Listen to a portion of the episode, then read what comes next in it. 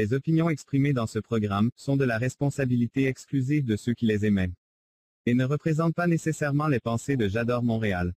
Las opiniones expresadas en este programa son responsabilidad exclusiva de quienes las expresan y no representan necesariamente los pensamientos de Yador Montreal. The opinions expressed in this program are the exclusive responsibility of those who emit them and do not necessarily represent the thoughts of Jador Montreal. Había una vez, una vez, que a fuerza de ser contada se repitió. Se repitió una y otra y otra y otra vez. Se repitió tantas veces que se hizo realidad. Mi nombre es Fernanda Garza y esto es En Cuentos. Comenzamos.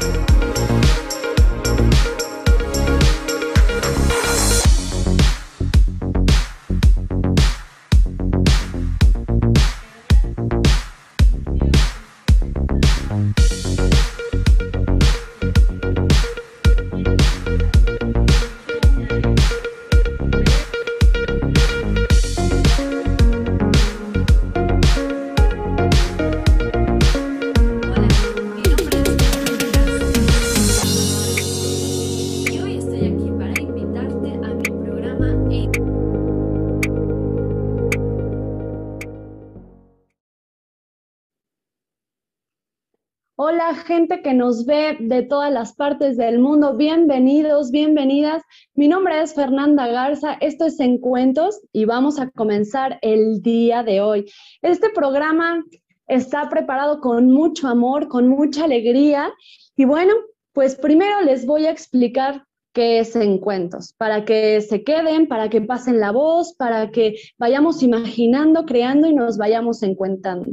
En Cuentos es un espacio dedicado a la narración oral, al compartir historias y cuentos, al que nos encontremos a través de las historias de la vida.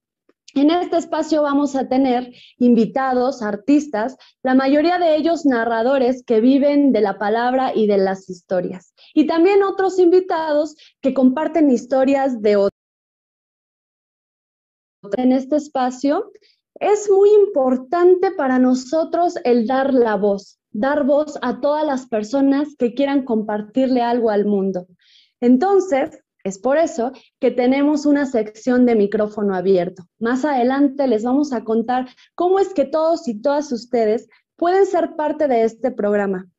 Pueden ustedes pensar en alguna historia que quieran compartir con el mundo y de esa forma nosotros la vamos a lanzar por ahí, por las redes, por la página de Yador, por todos lados para que esas historias sean escuchadas. Pues este programa está hecho con muchísimo amor, está hecho por una comunidad de artistas que poco a poco se fue creando y por supuesto está hecho con todo mi corazón para todas y todos ustedes. Eh, quiero invitarles antes que nada a que por favor pasen de las redes sociales de Facebook, si están por ahí conectados, se vayan a la página de la publicación de Facebook, pueden encontrar la liga directa. Ahí solo denle clic para que puedan acceder a la página de Yador Montreal. Esto es importante porque a mí lo que me gustaría es que en vez de que yo esté hablándole solo a una cámara, pueda sentirlos un poquito más cerca. Y esto solo es posible a través de nuestro chat.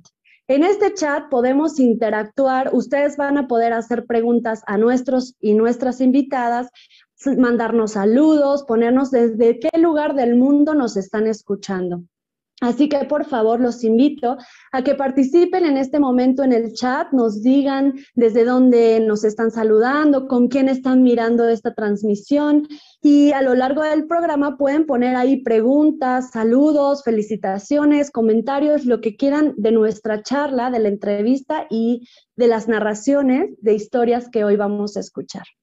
Bueno, pues creo que sin más podemos avanzar hacia presentar a nuestro invitado de hoy.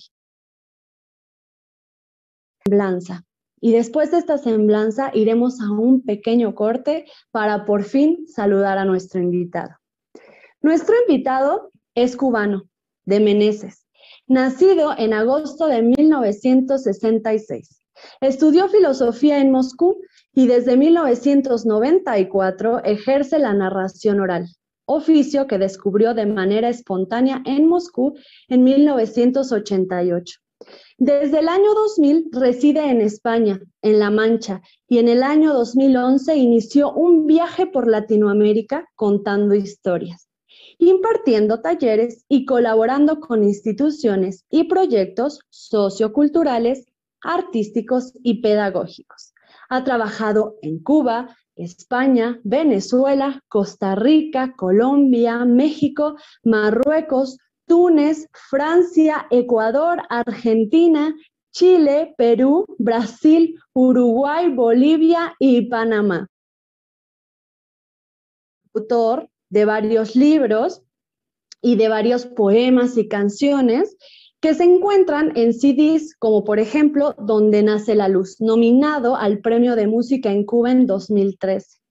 Y Canciones y Palabras, que fue nominado al Grammy Latino en 2016 como Mejor Álbum para Niños.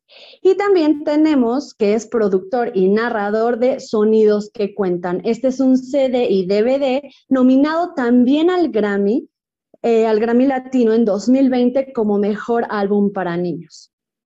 Aldo, Aldo Méndez, que es nuestro invitado de hoy y que van a conocer en unos momentos después de este corte, nos va a compartir historias, nos va a compartir su propia historia y por supuesto un montón de conocimientos y de sabiduría que son invaluables. Así que les invito a que se queden aquí en Yador Montreal en este espacio en cuentos. Vamos a un corte y regresamos.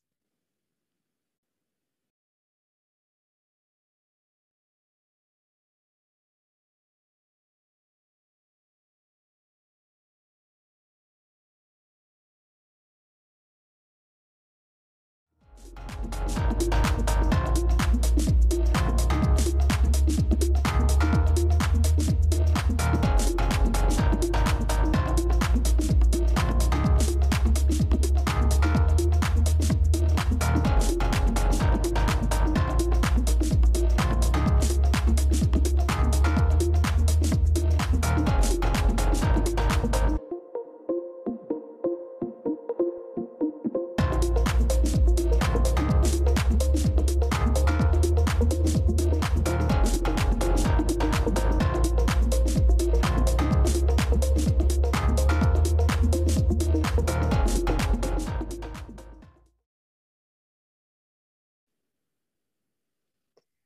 Querida, pues ahora sí, tenemos aquí a nuestro Méndez. Yo quiero decir que esa, eh, toda esa semblanza que leí, yo creo que se queda corta y es muy importante para mí que él esté aquí. Él es mi maestro, es mi entrañable amigo y además es mi padrino de cuentos y no podría haber otra persona que me acompañara en este primer programa, en este estreno de programa en cuentos. Así que muchas gracias, Aldo, por desvelarte, por aceptar, por estar aquí y estar siempre presente. Muchas gracias y bienvenido. Eh, pues mira, Fer, eh, muchísimas gracias a ti por, por seguir confiando, por permanecer, por insistir, por, por caminar. Yo creo que este es un camino de, de mucho empeño, de mucho esfuerzo eh, de muchas dejaciones y de muchas trampas. Y, estoy feliz de, estrenar contigo este, este espacio de cuentos, este espacio de encuentros, y estoy feliz de verte volar. Entonces me parece tan bonito eh, acompañarte en este vuelo y me parece hermoso que, te acompañe y que me hayas, que hayas confiado conmigo para, para tomarme de la mano y caminar juntos este pedacito. Muchas gracias, muchas gracias a ti. Bueno, ¿qué te parece que voy a leer algunos de los comentarios y saludos que ya nos están poniendo aquí, que la gente ya está aquí escribiéndonos? A ver, vamos a ver. Te saludan. Hola Aldo, saludos desde Ciudad de México. Eh, acá dicen que nos están viendo desde Catepec. Está Leti con su hija Are, saludos a Leti, es de la UBA, no sé si la recuerdas, con Marcela Romero, ella está por ahí, está acá, nos dicen super padre, nos ven desde Metepec, Estado de México, desde Texas, nos están viendo, saludos a Lucía, desde Texas. Eh, nos saluda Milo Sánchez, nos saluda Elizabeth Llanos, nos saluda Alfonso, eh, Lico, mm, nos saludan Alan, que dicen por acá para escucharnos. Em, qué bonito, una vez que era muchas veces. Gracias, Eli. Y eh, pues listo, ya la gente está como Aldito, dice Milo Sánchez, Aldito, qué rico verte y escucharte, qué emoción y que eres uno de sus favoritos, de los best. ¿Sabes quién es, no? Milo Sánchez, ¿no? Camilo, claro. Camilo de, Medellín, que es uno de mis, seres adorados en este mundo mío lleno de amores. Claro, es que es adorado por cada persona que lo conoce. Es, un amor. Abrazos a, Cami. Besito, Camilo. Em, y Alan también acá dice que eres de sus favoritos, eres de los best. Gracias, Alan, guapo eso. Ya había preguntado por ti, ya había preguntado. ya.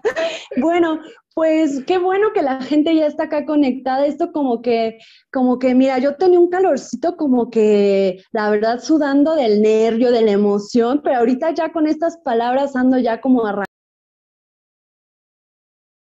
bueno, pues eh, Aldo, vamos a iniciar con la entrevista. ¿Qué te parece? Yo, eh, hoy mandas tú. Yo me dejo llevar.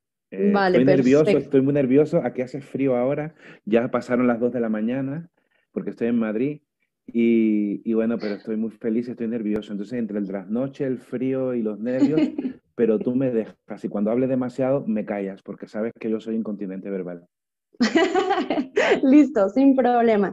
Mira, mi primera pregunta es, para, para la gente en general, que puede ser que pues no sepan nada de la narración oral ni de cuentacuentos, narración, cuentero, ¿qué es eso?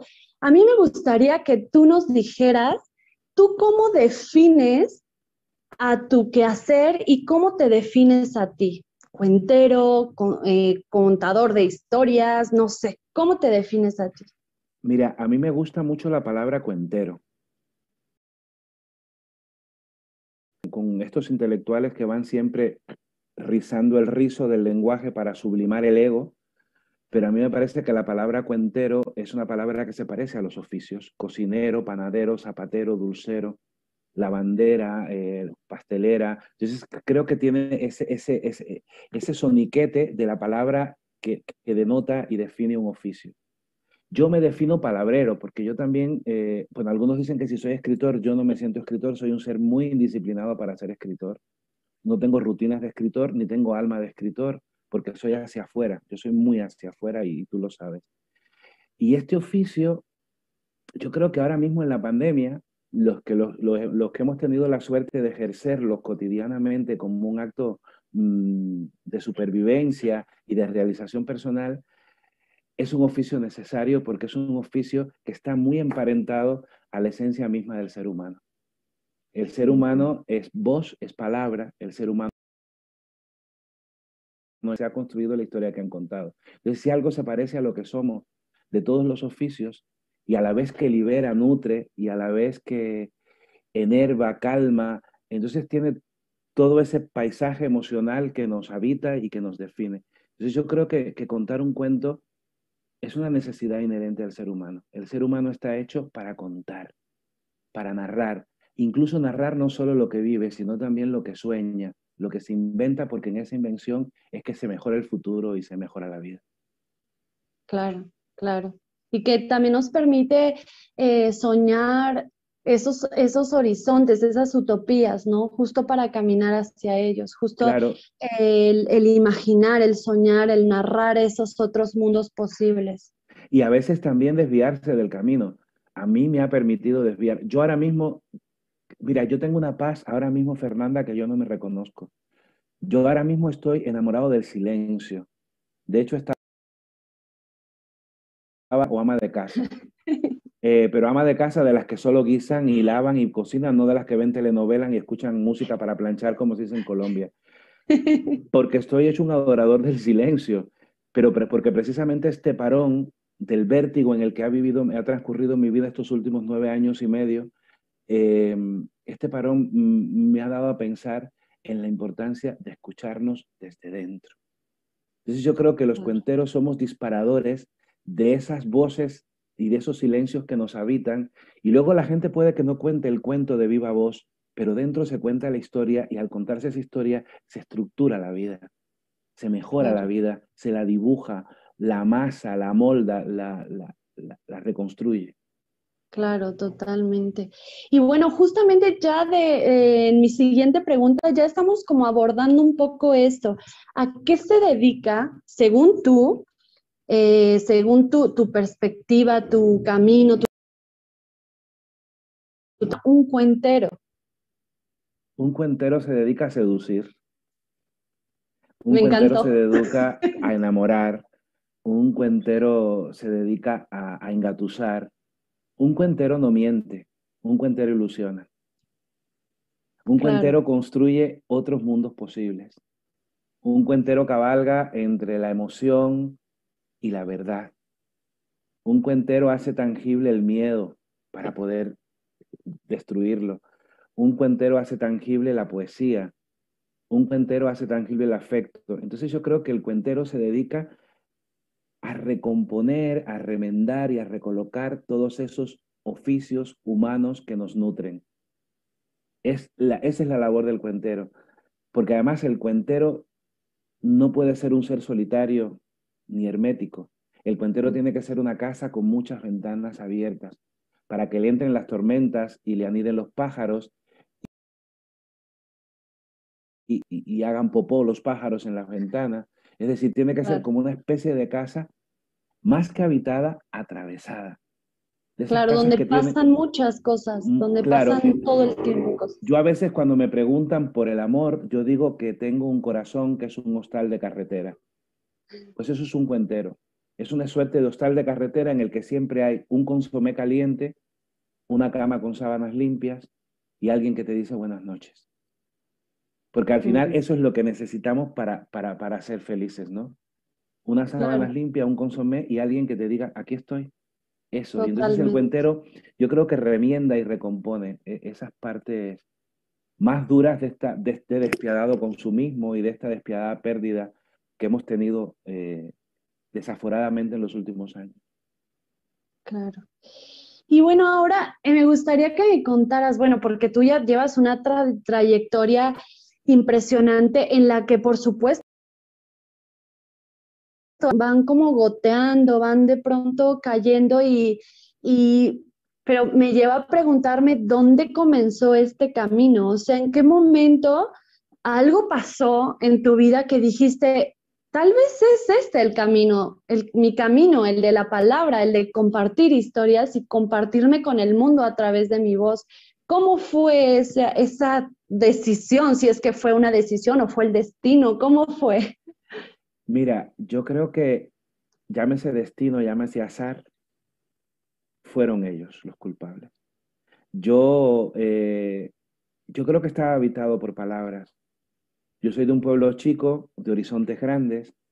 Eh, crecí en una época en el que ser un niño como yo era ser difícil, porque era un niño amanerado, era un niño que me gustaban las cosas que no le gustaban a los niños. Y entonces eso te va habitando de una serie de miedos, pero en la medida en que te habita el miedo, te van habitando también las respuestas. Pues no puedes nombrar porque como tienes miedo se te esconde la voz. Un día tuve la suerte de volar y cuando volé y vi que lo que estaba abajo y, a mí me oprimía era más pequeño que el universo que yo podía abarcar con mis alas, pues entonces se me acabaron los miedos. Eh, los cuentos llegaron a mí por un libro que me tropecé en Moscú en el año 88 y conté un cuento sin saber que eso era contar cuentos. Y luego volví a Cuba después de haber terminado la carrera y tuve el privilegio de tropezar con mi maestra, eh, Mayra Navarro, que tú la conociste, y, que yo creo que me llenó de semillas y me llenó de verdades. Y Mayra confió en mí desde la primera vez que conté un cuento. Y luego todo se fue dando azarosamente, Fernanda. Eh, a veces me cuesta, por ejemplo, hacer una reseña, hacer un currículum, porque la vida ha venido a mí. Yo la primera vez que empecé a contar en España fue porque llegué a un bar, estaban molestando a un cubano porque hablaba mal, yo defendía a aquel cubano que hablaba mal y el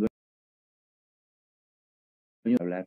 Y desde ese día empecé a contar cuentos en un bar y gracias a ese bar, pues a mí me conoció toda la ciudad y me acogió y me mimó y me ha dado lo que no da una ciudad de la Mancha, que es raíz, que es nido. Y entonces yo creo que estaba, y cuando me fui a América, porque ya no aguantaba España y porque estaba lleno de, tristezas y de, y de ansiedades, me fui, el camino se me fue abriendo. Como mismo nos encontramos nosotros, ¿cómo nos encontramos nosotros? Una persona que tropezó conmigo me propuso hacer un taller en Actopan, me habló de cuatro universitarios que no tenían la plata suficiente. Yo le dije, si son universitarios y jóvenes, que no paguen, que paguen solo dos. Y entonces, claro, porque yo creo que, es un juego de generosidades. Y esto es un oficio que tiene que ver con la generosidad. Entonces a mí me parece que es eso, que la vida ha ido, y lo puedo decir de manera pretenciosa, yo no tengo miedo de lo que piense la gente ya, porque incluso han pensado cosas que ni me han pasado por la cabeza. Pero yo creo que estaba dicho que yo tenía que ser cuentero, que yo tenía... Porque todo lo que me ha pasado en la vida me ha pasado porque he llegado en el momento justo y con la palabra precisa, como dice Silvio Rodríguez. Ay, qué y a lo mejor con la sonrisa perfecta, ¿no? Que también tengo la suerte del carisma. Pero, pero creo que, que, que he sido un privilegiado.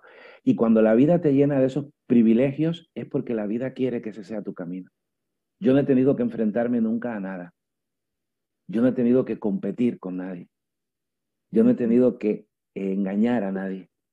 Yo no he tenido que eh, no, no he tenido que hacer eso. Y si una persona en el oficio tiene el privilegio de ir con la cara lavada y la sonrisa puesta, pues es porque la vida quiere que ese sea el camino.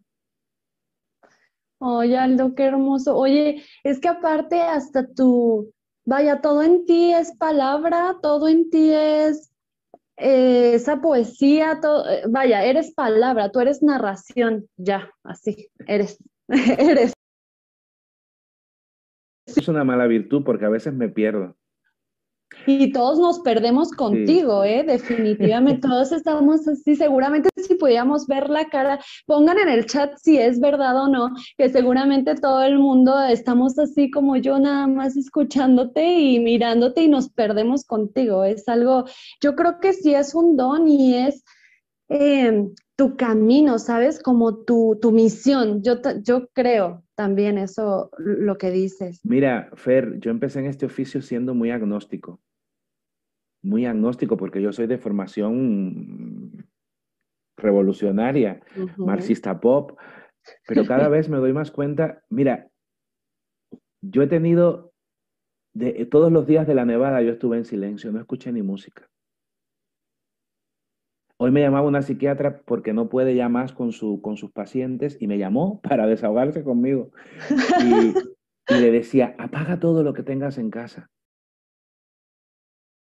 Más luz tenga. Y céntrate en la luz hasta que te deslumbre. Y entonces ahora estoy en un juego de, de como de silencios, estoy volviendo a escribir otra vez.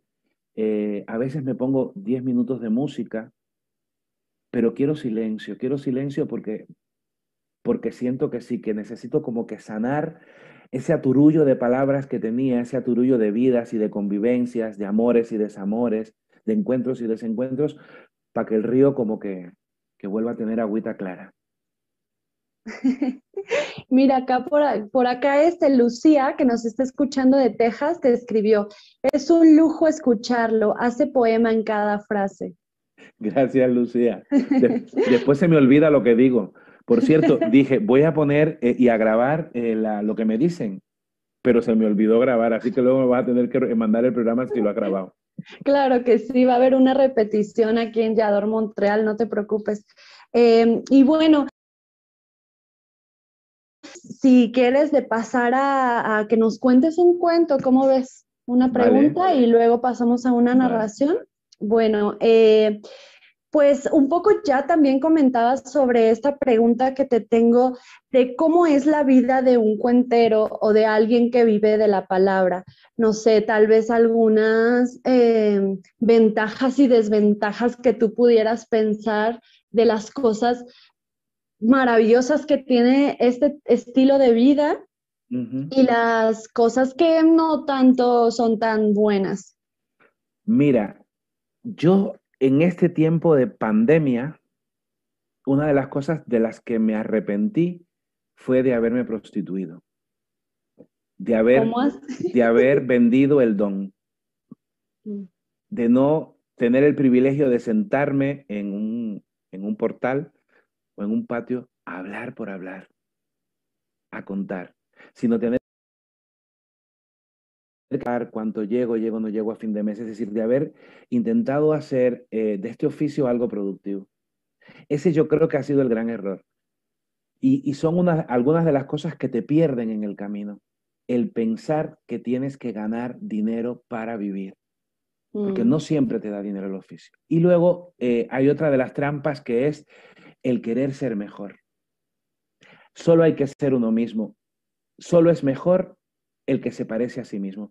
Cuando uno va a un festival e intenta competir, e intenta compararse, e intenta, ya la perdió. Uno tiene lo que tiene. Es decir, y, por ejemplo en México pasa, yo me acuerdo una vez que me fui con los mijes y mis amigas de CLEAC y solo comí tortillas y frijol. Y ha sido una de las experiencias más bonitas. También me he comido un mole, pero si tienes mole, pon mole. Si tienes huevitos, pon huevitos.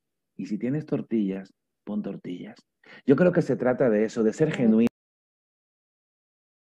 La trampa del ego, ¿por qué? Porque vivimos en un tiempo en que el exitismo nos ciega y calculamos la cantidad de fans, la cantidad de seguidores, la cantidad de público, la cantidad de espectáculos. No. Mira solo las veces que te han abrazado, mira solo las veces que te ha temblado la voz, mira las veces que te ha obligado el público a hacer una curva y cambiar el final del cuento. Mira las veces en que has contado sin deseos o sin voz y te ha salido la voz con la adrenalina. Ese es el premio. Ese es el premio. Cuando el oficio te sana, cuando tu oficio te salva, cuando el oficio te cura, cuando el oficio te alimenta, cuando te nutre, cuando te permite, yo ahora mismo llevo, pues, yo creo que yo me, tres meses sin trabajar y a mí no me falta nada. Y me pasan cosas por amor. ¿Entiendes? Entonces yo creo que uno de los grandes problemas del oficio es tener que pensar en cómo hacerlo productivo. Y no es cómo ser el mejor. No. Sé tú mismo y ya ahí serás productivo y exitoso. Claro. Qué hermoso. Fíjate que eh, justo un poco al inicio hablabas de eso, de cómo te compartes eh, vaya, uno como cuentero se comparte desde adentro y cuando no te conoces a ti, no sabes quién eres, a veces ni siquiera llegan las historias precisas, ¿sabes? Como las historias con las cuales conectar de verdad. Entonces, creo que eso es como invaluable y también, vaya, para mí que te estoy escuchando, siento que me lo estás diciendo así como lección de vida, como escúchame bien. Claro, es que mira, Fernanda, estamos muy ocupados de la apariencia. Y la, la voz está en otro lugar que no la pared. Si la voz está bien colocada, el gesto se coloca por sí solo. El traje, el huipil se colocan por sí solo. Los guaraches. Si tenemos que pensar en los tacones, en el conjunto, en el maquillaje, que forma parte también del macroespectáculo escénico, porque una cosa es contar y un contar, pero cuando la respiración, cuando el pulso, cuando el latido están, la mano se va, la mano coloca. Es como cuando encuentras a la persona que te mira a los ojos y en el momento justo en el que sale la bocanada de mariposas, te equilibra los chakras y te toma la cintura y bailas el bolero y nunca has bailado un bolero. Es un, e, e, e, es, es un juego, pero tienes que estar dispuesto a bailar el bolero. Tienes que estar dispuesto a bailar el bolero, porque este es un bolero que se baila con el trajecito que traes puesto del cuento, que a veces lo tiene solo el molde y lo adornas para que el público lo vea más bonito, pero se baila con el público, se baila con las circunstancias, entonces tienes que bailar con muchas cosas. Y si tienes que estar pendiente de lo externo, pues lo interno no fluye, por eso se te seca la boca, por eso se te atropellan las palabras, por eso, porque es un juego de, que sale de dentro. Allá es eh, hacer del cuento una experiencia propia, hacer del cuento una anécdota. Por eso es tan difícil contar literatura, por eso es tan necesario ir a la fuente de la tradición oral, por eso es imprescindible leer poesía, para atrapar el latido, el pulso, la respiración, esa, levedad de la poesía. Entonces, cuando tú entiendes la levedad de la poesía, dices, coño, ¿por qué aquí se rompe este verso? ¿Por qué aquí hay un encabalgamiento? ¿Por qué? Ahí entonces tú te das cuenta de que la voz tiene su propio devenir. Porque no todos los mexicanos habláis iguales, no todos los mexicanos hablamos, hablan iguales, yo incluyéndome ya mexicano. no todos. Entonces esos acentos, esas vivencias y esas experiencias hacen que tu voz tenga determinados derroteros. totalmente. Aldo, pues bueno, te digo que ya es como que nos, nos estuvieras contando ya, narrando, pero ¿qué te parece si nos compartes una historia? La gente está, pero enamorada. Eres un poema, Alan dice, eres un poema. Eh, Milo dice, confirmamos, Aldito es poesía viva. Y por acá Gina nos dice, hermosa Fer, qué sabias las palabras de ambos.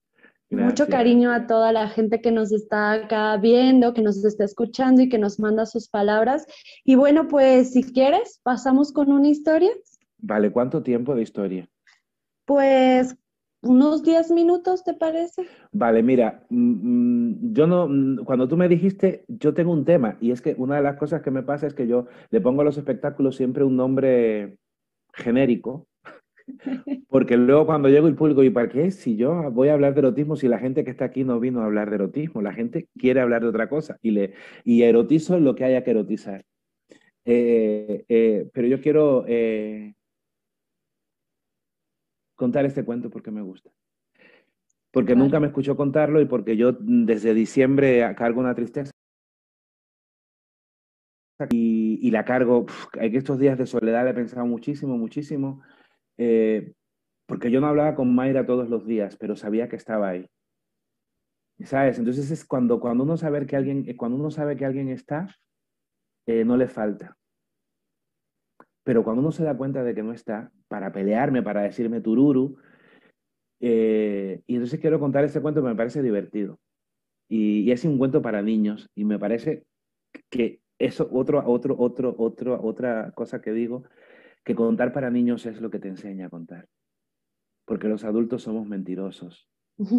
Los adultos nos enamoramos de la sensualidad, mira qué gordito sexy, mira qué dice, será, no será, mirará, no mirará, pero los niños te, te, hacen una radiografía y te ven. Y allá va esta historia. Había una vez una nube, una nube blanca, grande, gorda y suave, una nube que vivía en lo alto del cielo. Y aquella nube tenía en su interior un millón de gotas. Aquellas gotas eran sus hijas. Y aunque todo el mundo se empeña en decir que las gotas son iguales, pues no. Nada es igual a nada. Había gotas altas y gotas bajas, gotas gordas y gotas flacas, gotas brillantes y gotas opacas. Había una que se llamaba gota triste. Todo el santo día llorando, qué triste estoy, qué triste estoy, qué triste estoy. Y otra que se llamaba gota feliz, cantando, bailando, bailando, cantando. Pero a mí la que más me gustaba era ella que no era ni alta, ni baja, ni gorda, ni flaca, ni fea, ni guapa, ni brillante, ni opaca. Era normalita y se llamaba Gota Curiosa. Gota Curiosa se pasaba todo el santo día preguntando ¿por qué? ¿Por qué mi hermana está triste? ¿Por qué mi hermana está alegre? ¿Por qué? ¿Por qué vivo en una nube? ¿Por qué? ¿Por qué? ¿Por qué? ¿Por qué? A su madre nube la tenía a punto de perder la paciencia. Un día Gota curiosa se entretuvo buscando en el cuerpo de su madre preguntas y respuestas. Se acercó al borde, al abismo de la nube, y ahí estaba paradita mirando cuando sintió. La vuelta y lo vio. Era muy guapo. Era alto, gordo, calvo, brillante. No era yo. Era como yo, pero en amarillo. Era el sol. Y el sol la miró y le dijo, oye tú, ¿cómo te llamas? Ella contuvo el suspiro y le dijo, yo soy gota curiosa, ¿y tú? Yo soy el sol. ¿Y por qué te llamas así? Pues me llamo gota curiosa porque, porque, ¿por qué? ¿Por qué me llamó gota curiosa? Y ahí el sol se dio cuenta de por qué le llamaban así. Gota curiosa. Miró al sol, el sol miró a gota curiosa y le dijo, muchachita, ¿y qué es lo que más te gusta a ti? A mí lo que más, lo que más me gusta es jugar. ¿Quieres jugar? Sí, dijo Gota Curiosa. Se fue hasta el fondo de su madre nube, tomó impulso, echó a correr, echó a correr, echó a correr, echó a correr, echó a correr, y cuando llegó al borde, saltó y cuando iba a caer, su madre le agarró de la puntita esa que tiene las gotas y le dijo, ¿a dónde vas, tonta más que tonta? Y no te enteras que tú no puedes jugar con el sol. ¿Por qué? Porque el sol es tu enemigo. ¿Por qué? Porque el sol es fuego y tú eres agua. ¿Por qué? Ay, no, mijita, que no estoy para tanta preguntadera. A Gota curiosa aquello de que el sol tan guapo, tan especial fuera su enemigo, le hizo un nidito en la garganta, pero no le dieron ganas de llorar porque enseguida se le escapó una pregunta y otra pregunta y otra pregunta. Y... Un día, pasado el tiempo, Gota curiosa estaba pensando en todo lo que había aprendido justo en el centro de su madre, de su madre nube, cuando de pronto sintió un ruido. Anda, dijo, son tambores. Uh, anda, son trompetas trompetas. Esto es una fiesta, pero no, no eran tambores ni trompetas. Era el viento, eran los truenos, era tormenta. Y cuando Gota Curiosa se estaba disponiendo a bailar ragatas, su madre nube se rajó y empezaron a caer otra, otra, saltaban, reían, cantaban. Adiós, gota triste, adiós, adiós, gota feliz. ¿A dónde van? ¿Por qué se van? ¿A dónde van? ¿Por qué se van? Yo me quedo la última para verlo todo. Y Gota Curiosa se quedó paradita esperando y esperando y esperando el aguacero y cantaban. Cuando Gota Curiosa fue a saltar, el sol. Oye tú, ¿a dónde vas? No sé. Todas se han ido. ¿Por qué te vas? No sé. Todas se han ido, pero te vas sin jugar. Es que mi mamá no quiere. Pero tu mamá ya no está. Costa Curiosa se dio la vuelta y su mamá no estaba. ¿Y ahora qué hago? Ahora te toca lo más difícil. Ahora te toca decidir por ti misma. Costa Curiosa había aprendido muchas cosas. Y entre las cosas que había aprendido era que ser diferente no significa ser enemigos. las cosas claras al sol y explicaba las reglas y el sol aceptaba sus reglas, podían jugar. Entonces Jota Curiosa, a quien le gustaba mucho el sol, miró a los ojos del sol y le dijo cómo podían jugar. Y el sol aceptó las reglas.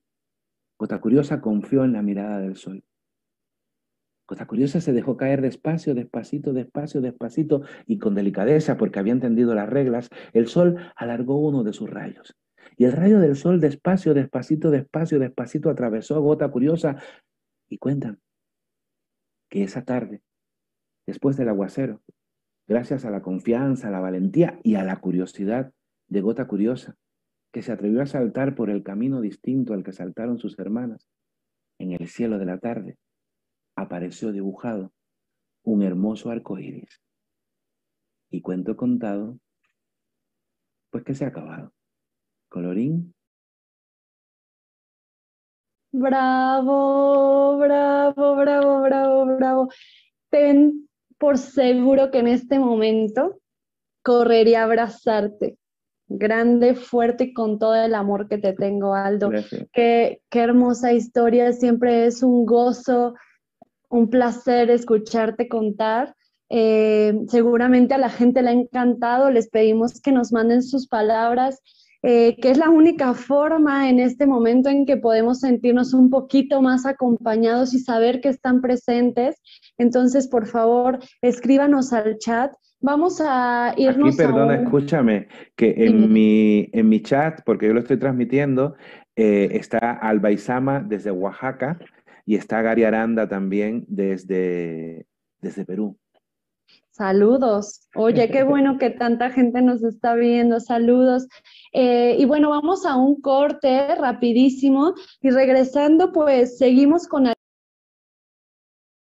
algo muy interesante de este programa, que es el micrófono abierto, ya te estaré contando, que es ahí como que, como que sí dio continuación un poco al, a un proyectito por ahí que seguro recordarás. Entonces, Sí, sí. pues vamos a un... Dime, dime. Escucha, di dónde hay que ir, porque yo no le sé decir a Gary y a Alba Isama a dónde hay que ir para entrar al chat, que se Claro. fijen ahí en la liga y que entren, porque pueden entonces los comentarios salirte directamente a ti. Exacto, que nos salgan aquí en la pantalla los comentarios y los podemos leer juntos.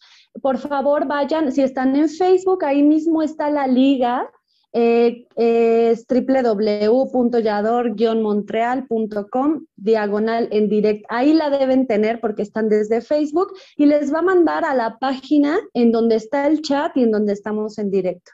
Eso, Vale, porque después, entonces- después dicen, ay, es que yo hablé, pero no me escucharon. Que si claro. quieren ser escuchados, pues que se metan en la liga. Exactamente. Vamos a un corte y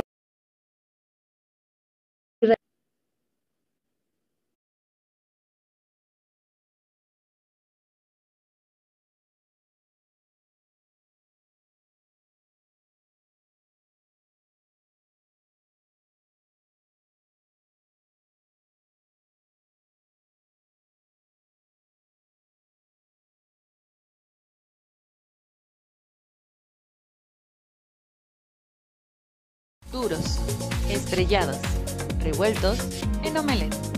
Las mujeres tenemos muchos puntos de vista que queremos compartir contigo. Te esperamos todos los viernes a las 22 horas a ser parte de un club de huevos en Yador, Montreal. Elizabeth Llanos, Marisuri, Lisbeth Marmolejo y Galilea Marcelino. Cuatro mujeres discutiendo temas de actualidad. Viernes 22 horas Montreal, Canadá, 21 horas Ciudad de México.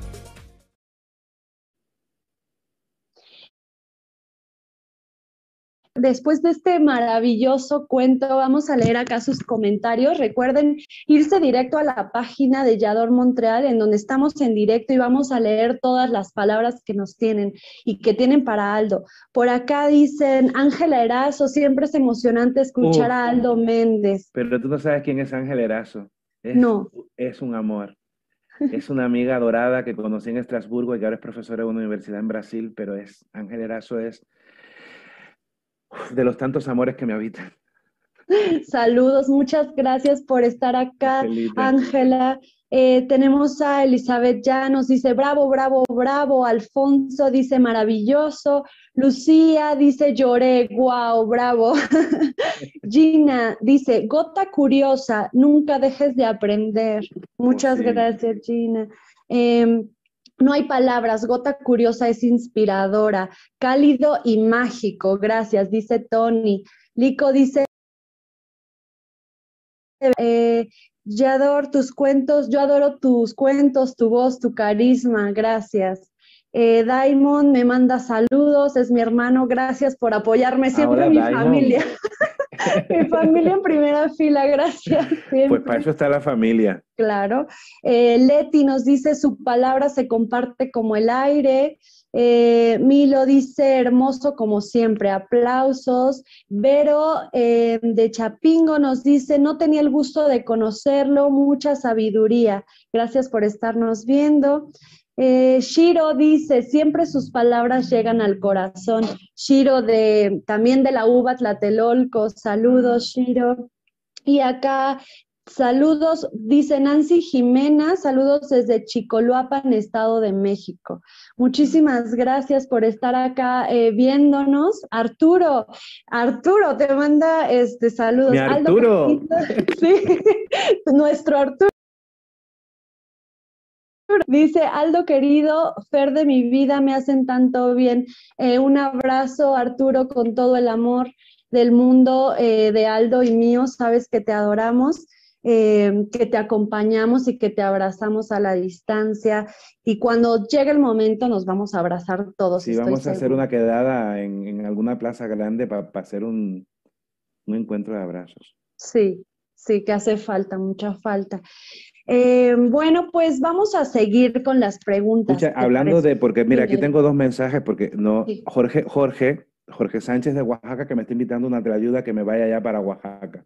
Yo es que, me, mira, me fui de Oaxaca porque alguien dijo que Oaxaca necesitaba descansar de mí. Y todos los días me escriben de Oaxaca. Y también está Cironeri también de Oaxaca. Así que besos para Oaxaca, que he hecho mucho de menos. El día 2 desperté pensando en tamales, en tamales, en tamales, en tamales, en tamales. Yo me eché, te voy a presumir, pero me eché un tamal de mole. ¿Verdad?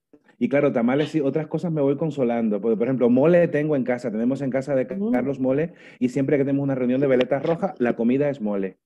Qué rico. Y aprendí a hacer tortillas con harina pan y yo mismo hago a mano las tortillas. Para- Aldo. Oh, oh, oh, oh.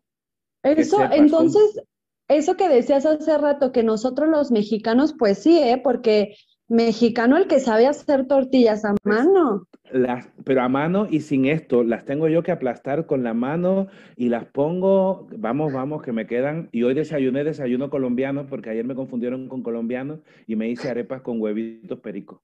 Uy, qué rico. También saludo, saludo a todos nuestros amigos colombianos que están por acá y si no están, pues igual y no sé, ya lo verán el domingo en la repetición, pero saludos a todos y mucho amor. Em, ¿tienes más comentarios que quieras No, no, no, leer? solo tengo esos, ¿no? Porque ya te hablé de Vale. que estaba Alba diciendo que hermoso tocarlo escucharnos, Gary desde y que se conecten www.jadore, por si acaso no saben francés como nosotros que somos así políglotas, jadore guion medio montreal.com barra diagonal en directo. En directo. ponen sus comentarios y la Fer los lee. Exactamente. Anabel nos dice, extraordinario tener el placer de escucharte. Y Alan dice, hermoso. Pues ahora sí, vámonos a otras preguntas. Eh, a mí me, un poco también ya hablabas de esto, que todo está conectado y todo va fluyendo, pero me gustaría que nos contaras en este mundo, vaya, no solo en el mundo pandémico actual, sino en el mundo pues el mundo como es y como está y como ha estado por algún tiempo, ¿qué representa para ti el uso de la voz, la palabra y las historias? Mira, para no que se llama mm, Pedro Mairal y, y mira, te voy a leer este fragmento para que tú veas. Es, es, eh, es, es un es un libro delicioso que recomiendo, se llama Maniobras de Evasión, me lo regalaron en Estrasburgo ahora en septiembre, eh, y dice así, si las cosas pierden su nombre, entonces el límite de las cosas se les dibuja. El plato no tiene nombre, no tiene borde, es solo una cosa con el individual que tampoco tiene nombre. Perder el habla no es solo mudez, es perder símbolos, conceptos, la capacidad de entender el mundo. Perder el lenguaje es perder la realidad. Irse hacia adentro a una soledad sin los otros, sin uno mismo. Alejarse del propio pensamiento hacia zonas de niebla. Pues wow. esta es la palabra.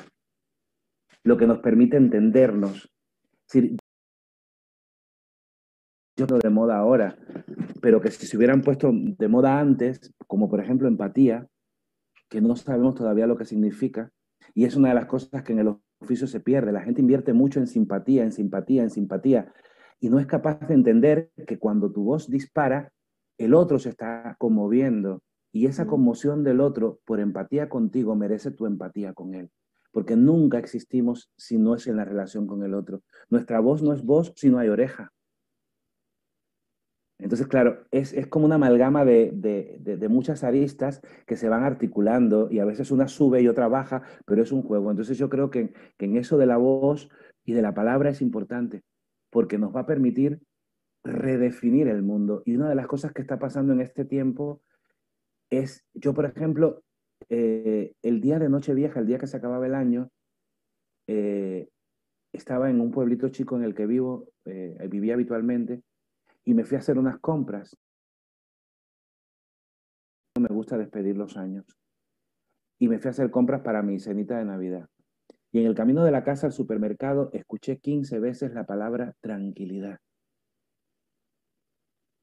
Y a mí me dio una vibra tan bonita escuchar en el trayecto tantas veces.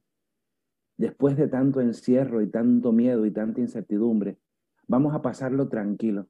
No, si la noche es para estar tranquilo. No, vamos a tener tranquilidad. Pero escuchar 15 veces la palabra tranquilidad, pues como que tranquiliza, ¿no? Como que tranquiliza. Entonces yo creo que ese es el valor de la palabra, que te va eh, poniendo el pie en el camino correcto. Porque muchas veces no hacemos lo que el perro. El, perro tiene cuatro patas y toma un solo camino. Nosotros tenemos dos, pies, dos piernas, dos pies, pero tenemos muchas palabras y queremos caminar todos los caminos que nos proponen las palabras y ahí viene el delirio y viene la locura. Entonces yo creo que, ah, no, es por aquí, es esto y no es esto. Es verde y no es azul, es puerta y no es ventana, es ala y no es viento, es flor y no árbol, eh, es lluvia y no tormenta. Entonces empiezas como que a, encontrarte a ti mismo. Entonces te ayuda a definir los bordes y los límites de la vida. Qué bello, Aldo.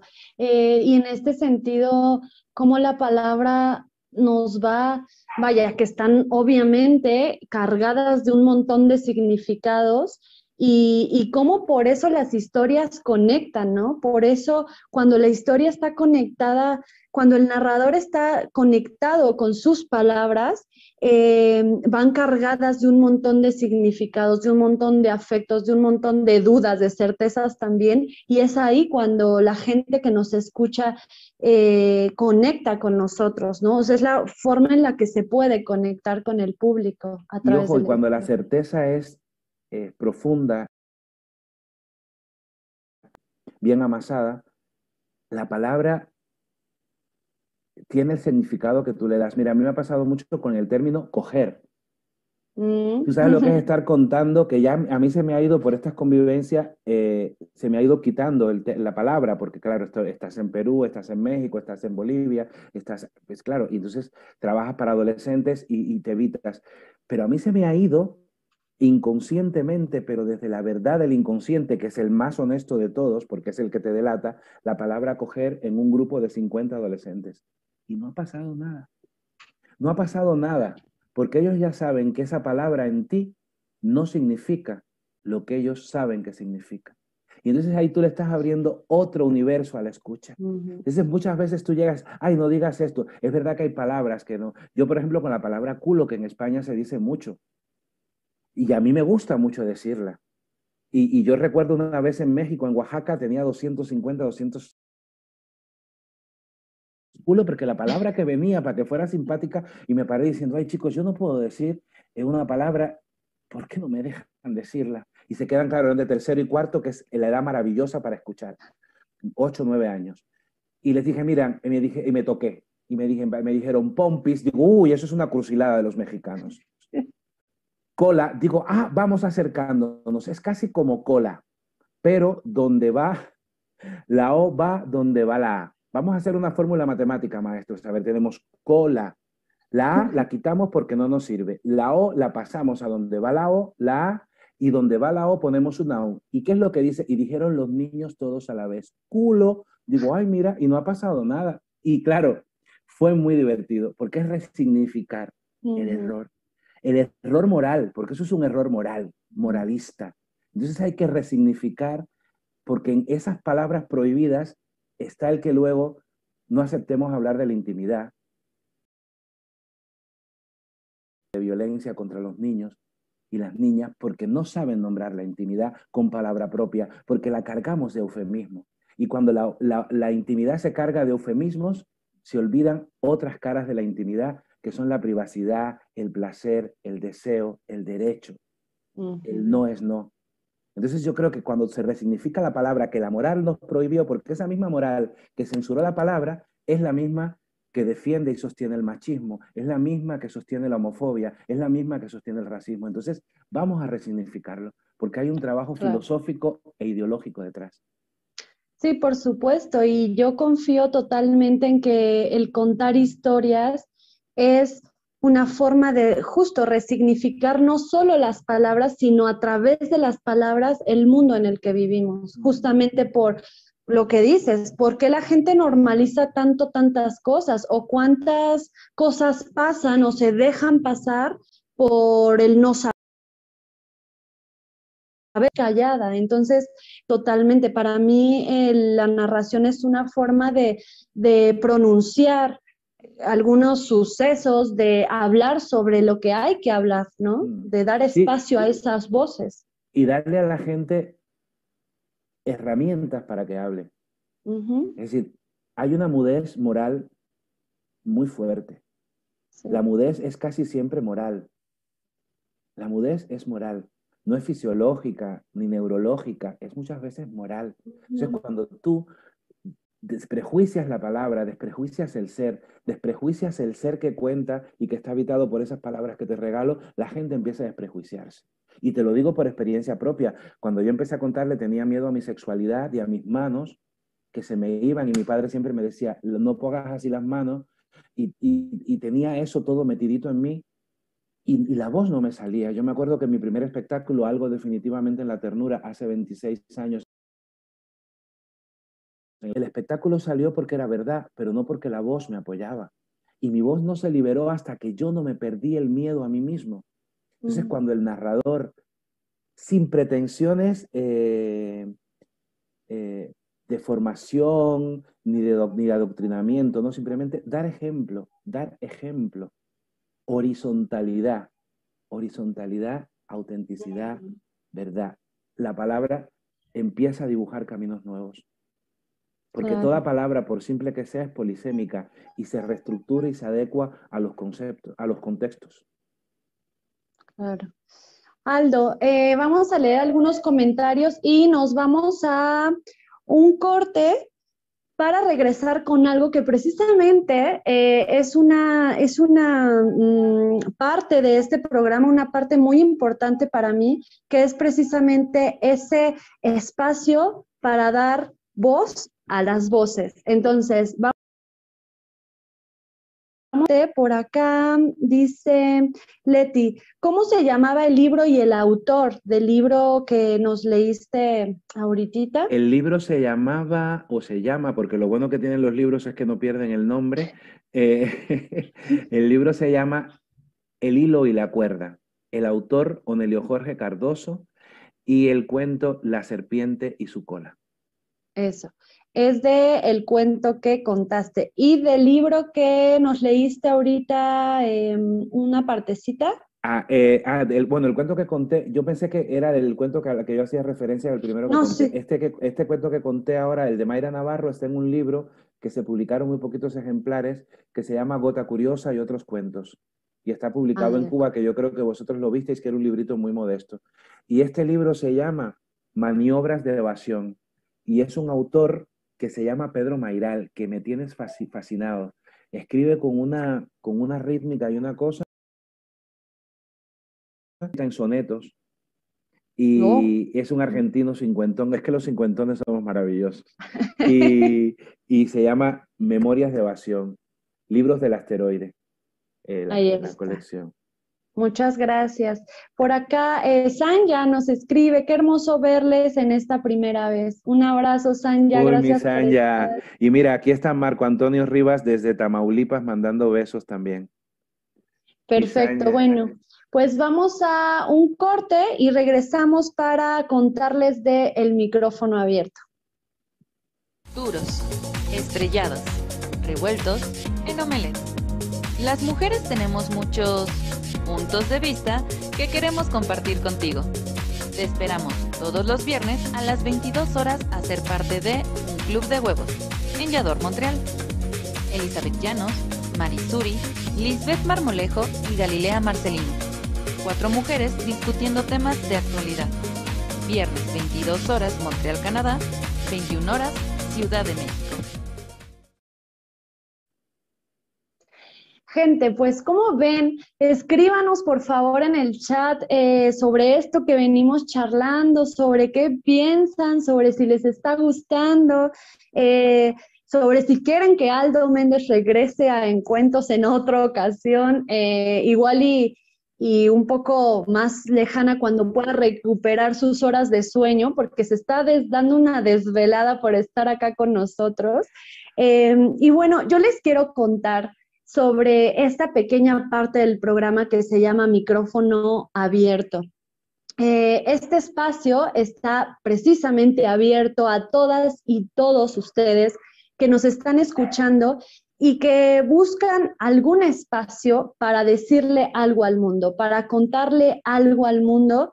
Este es el espacio. La forma de participar es simplemente grabando un video. Pueden eh, preguntar en las redes, puede ser en, Facebook de Encuentros o en el Instagram de Encuentros, para que directamente yo les pueda responder cómo sería el, el video pero en sí es eso, grabar un video y enviar lo que ustedes quieran decir, contar, compartir. Y pues ahora vamos a pasar a la cápsula del día de hoy que nos mandó una queridísima amiga mía y pues vamos a verlo. Mi nombre es Arleni Reza, yo soy originaria de la Ciudad de México y en este micrófono abierto quiero compartir con ustedes algo que escribí. Dice así. Punto de fuga. Más allá de las líneas que convergen. Más allá de la luz de los faroles. Más allá del espectro electromagnético que se alcanza a percibir. Más allá de la luna y del cielo estrellado. Ahí donde el inicio no tiene fin. El sonido no tiene silencio y la luz no tiene sombra. Ahí, ahí será. Ahí, en el movimiento de todo aquello que vive. Ahí, donde la lentitud siente nostalgia y el cuerpo plenitud. Ahí, ahí será. Donde las rosas se conviertan en prosas, el horizonte en sopilote, las montañas en arañas, los colores en sabores, las nubes en aves, los ríos en libres albedríos, los árboles en umbrales y los campos en el cosmos. Ahí, ahí será donde nuestras almas se volverán a encontrar. Gracias. ¿Cómo ven? Pues este es un, un, pequeño poema, por así decirlo, o un escrito, no lo sé, un, pensamientos, ideas de una amiga querida que decidió participar en este espacio. Recuerden que este que en encuentros va a estar siempre este espacio de micrófono abierto para que ustedes también compartan sus historias. Creo que es importante que no solo los que alguna vez nos animamos a contar y que decidimos que nos gustaba y que encontramos sentido en esto, compartamos, sino que también sepamos que todas las historias valen, todas las historias son... Eh, son merecedoras de ser escuchadas y de compartirse a todas y todos ustedes. Les invitamos a participar.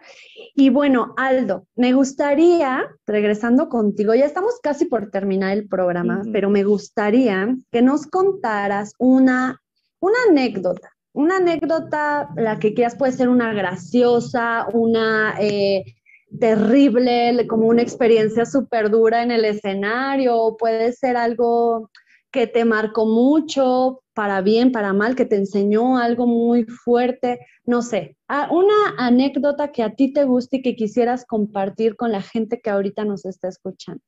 Mira, anécdotas hay miles, miles, y a veces se me olvidan y a veces se entremezclan. Te voy a, contar, eh, una relacionada con un cuento y otra, una reflexión que me hizo un niño en Ecuador.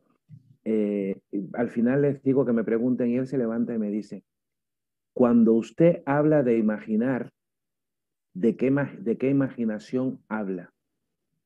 Porque yo sé que usted está con verdad. mira, esa reflexión filosófica, un niño de 10 años. Claro, y a mí eso me marcó. Y ahí fue donde yo me puse a entender la responsabilidad de todo. Con niños también, yo tengo un espectáculo que se, se llama Mundo de Papel, que es este el, de, el que recorto. Mm. Pues ese espectáculo surge en torno a la guerra de Irak y, y pues ciertas cosas que pasaron. Y habla más de la violencia intrafamiliar porque yo creo que la gran guerra está a veces en la casa. Y como bien dice un texto de Galeano, los derechos humanos deberían empezar por casa. Eh, y entonces yo hablo de la, de la violencia que supuso el nacimiento de mi hermana, los celos, yo quería pegarle. Mi abuela me lleva a viajar por el mundo, me recorta los muñequitos y cuando me, me, recorta los muñequitos me dice que somos de papel, bueno, una cosa muy bonita, muy poética, ña, ña, ña, hacemos el viaje. Yo voy recortando personajes, porque me gusta mucho recortar, va cayendo al suelo, cuando ya termino se me acerca un chico en, un, en una biblioteca de aquí de la Comunidad de Madrid y me dice, me ha gustado mucho, le anda, pues dame un beso te ha olvidado algo. Digo yo, ¿qué cosa? Y me dice, tu corona. Claro, yo había dejado de ser el rey de la casa y el niño hurga en los papeles que yo había recortado. Y de los muñecos que yo recorto tomados de la mano, hay una corona del tamaño de mi cabeza. En ese instante yo me di cuenta de lo que era la empatía. En ese instante yo supe que nada que saliera de mi boca podía herir o debía herir. Porque yo no estaba contando mi historia, yo estaba contando la historia del que la escuche. Y luego hay un cuento que es la historia de amor de mis padres, que la primera vez que fui a Colombia, recuerdo que en mitad de, cuando mi madre echa a volar, hubo gente que aplaudió y yo dije, se me acabó el cuento. Porque eso es justo la mitad del cuento. Y la gente aplaudió como se termina el cuento. Y retomé como pude el vuelo poético del, del, del cuento. Y cuando salí, hubo gente que se me acercó y me dijo, aplaudimos porque había una mujer volando sobre tu cabeza. Ay, qué hermoso. Con ese mismo cuento, en el momento en que cuento, el momento en que eh, mi madre y mi padre hacen el amor por primera vez, en una universidad, un señor mayor, en mitad de la historia se paró solo, aplaudiendo, y, cuando yo describo cómo hacen el amor y tal, el hombre decía, aprendan, eso sí es hablar bonito, eso sí es hablar bonito, y el hombre no me dejaba seguir y él solo aplaudía. son esos, juegos de, de euforia, ¿no? Que sustentan, a veces yo que, tengo esos temas que bastante trabajados por muchas cosas, parece que son como pinceladas al ego, pero no son pellizquitos al compromiso y al alma. Yo creo que cuando te crees que has hecho eso porque lo has logrado tú, es cuando el ego te traiciona. Cuando pasa eso y tú confías en que el cuento está en el otro, entonces es cuando tú creces. Porque si pasa eso es porque el cuento ya está del otro lado. Claro. Y el cuento salió de ti. Y entonces ya no es solo responsabilidad tuya, es corresponsabilidad, es comunicación, es co-creación. Claro, el cuento ya le pertenece al ya otro. le pertenece al otro. Qué hermoso. Eh, los mensajes que tenemos acá. Dice eh, Elizabeth Llano, dice que quieren escucharte cada semana, pero más temprano. Yo con eh, gusto para que no te desveles más temprano. Eh, Lucía dice, sí, que sea un invitado regular, por favor. Bueno, soy más, soy más XL que regular. y dice Alan, qué programón. Y Milo nos dice qué bello texto el del micrófono abierto. Muchas gracias, Camilo. Muchas gracias a Gina, que fue eh, que nos, a Arleni, que nos mandó este, este poema que ella escribió y que nos compartió. Y bueno, Aldo, queda una última sección acá. que se llama 5 de 5. Y bueno, el chiste es que son dos juegos de palabras. El primero es que yo te voy a preguntar cinco cosas que son tus favoritas. Y en el segundo, te voy a decir, y tú me vas a decir una palabra que te venga a la mente con la palabra que yo te diga. Vale. ¿Vale? Bien. Cinco favoritos. Tu color favorito. El verde. Tu lugar en el mundo favorito. El mundo. Tu sabor favorito. El café. Tu cuento favorito. La cucarachita Martina. También el mío. ¿Y tu palabra favorita? Camino, ala, ánfora, palabra, amigo, casa, hogar, morada, muchas palabras. Casi siempre son, eh, me gustan mucho las palabras llanas y estrújulas. Las agudas me gustan menos. Lindo. Me gusta la sonoridad de las palabras. Las palabras agudas me parece que son como mosquitos. Y eh, vamos a ahora las palabras. Con una palabra, lo que se te ocurra, ¿va? Contar, Compartir. historia, Vida. palabra, Viento. Inspiración, Abrazo. en cuentos. Gracias. Mm, Muchas gracias, Aldo.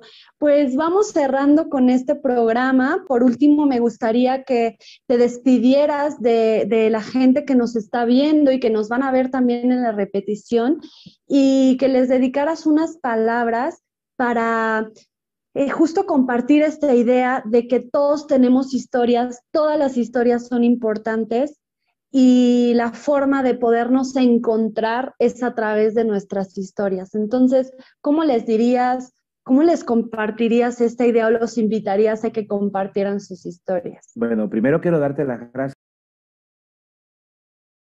por el cariño y por ese amor, por esa tenacidad. Yo le quiero invitar a la gente a que te acompañe en todos, eh, todos los programas, porque eh, el cuentero nunca eh, es nada sin la, persona que lo escucha.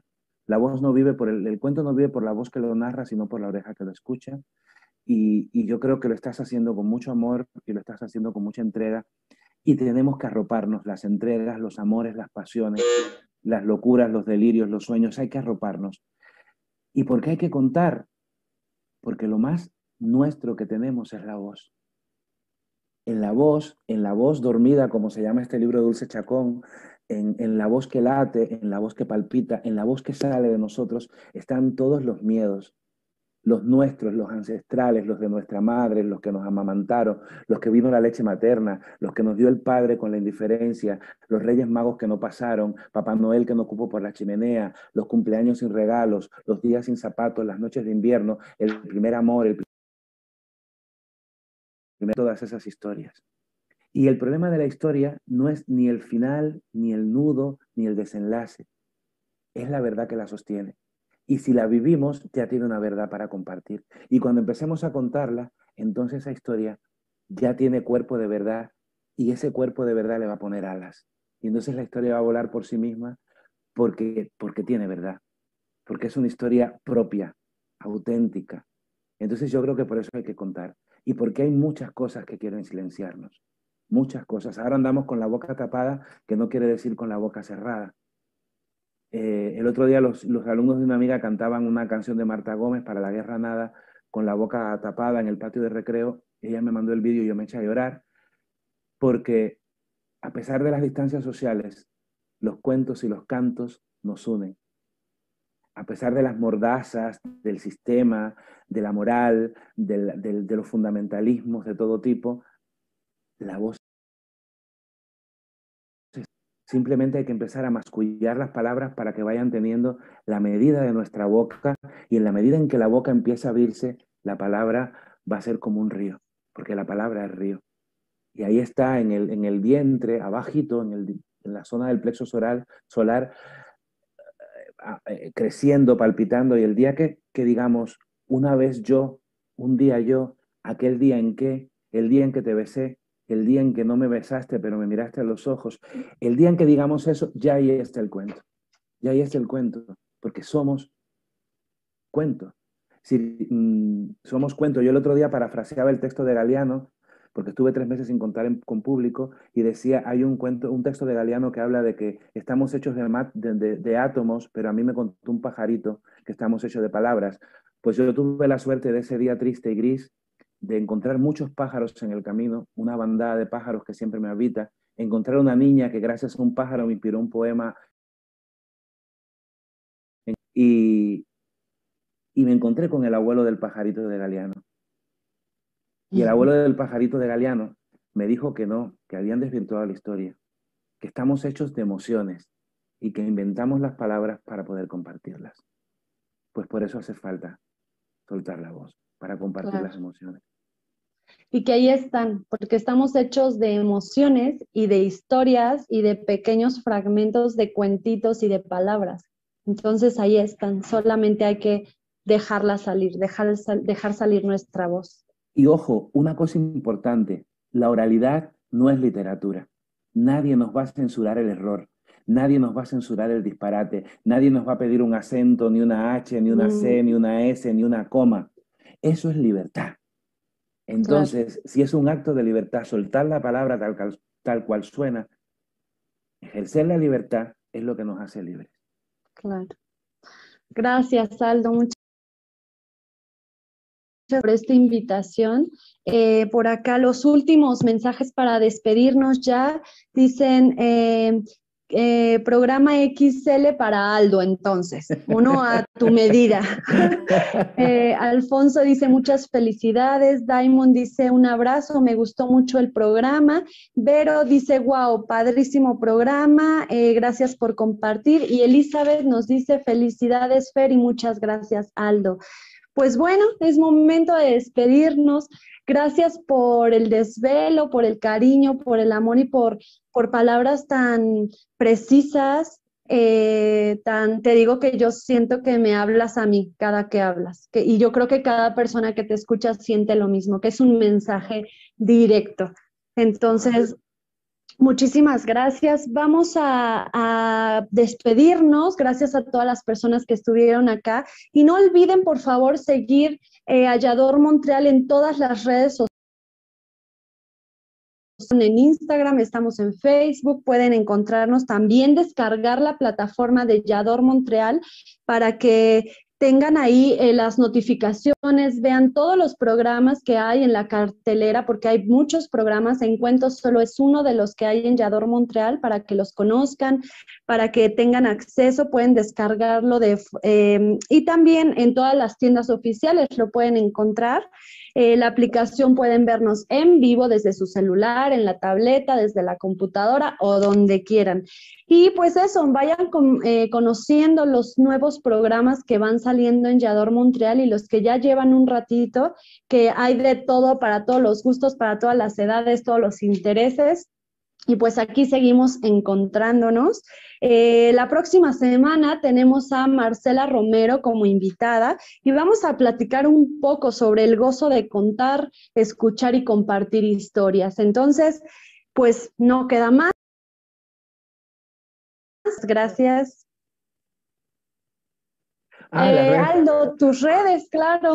Bueno, mis redes sociales, me encanta eso. Mira, yo soy fatal de las redes sociales, que me puse de rojo y negro porque es el color del Eguá, el santo que abre y cierra los caminos. Y el santo de los niños. Así que por eso me puse de rojo y negro para que el camino se abriera. Mis redes sociales, en Facebook, Aldo Méndez. En Instagram, Aldo Méndez Cuenta y donde quiera que... Me... Ah, Veleta Roja también, en, en, no hemos hablado de Veleta Roja, pero eso será otro programa, podríamos hacer otro de Veleta Roja. Veleta Roja en YouTube, porque pueden ver los temas que han estado nominados a los premios Grammy, que con los músicos que trabajo, pero Aldo Méndez, siempre Aldo Méndez, Aldo Méndez, Aldo Méndez Cuenta, Veleta Roja, y hay un blog olvidado que tiene alguna cosa bonita que se llama Aldo Te Cuenta. Ahí está. Pues no olviden buscarlo si quieren este, conocer el trabajo de Aldo, pueden seguirlo, pueden eh, ir conociendo todas estas anécdotas porque muchas de las que nos contó hoy la con día. Les digo que él es palabra y es cuento. Entonces, pues eso, nos vemos el siguiente viernes. Muchísimas gracias por estar acá. Les invitamos a quedarse más tarde a las 10, a las 9, ya en un ratito, o 10 de Montreal. Eh, va a estar Marisuri, Elizabeth, Galilea, Elizabeth con un programa súper bueno de mujeres eh, y opiniones de mujeres. Entonces, pues Ahí nos encontramos y nos vemos el siguiente viernes. Gracias y buenas noches. Buenas noches, gracias. Buen camino.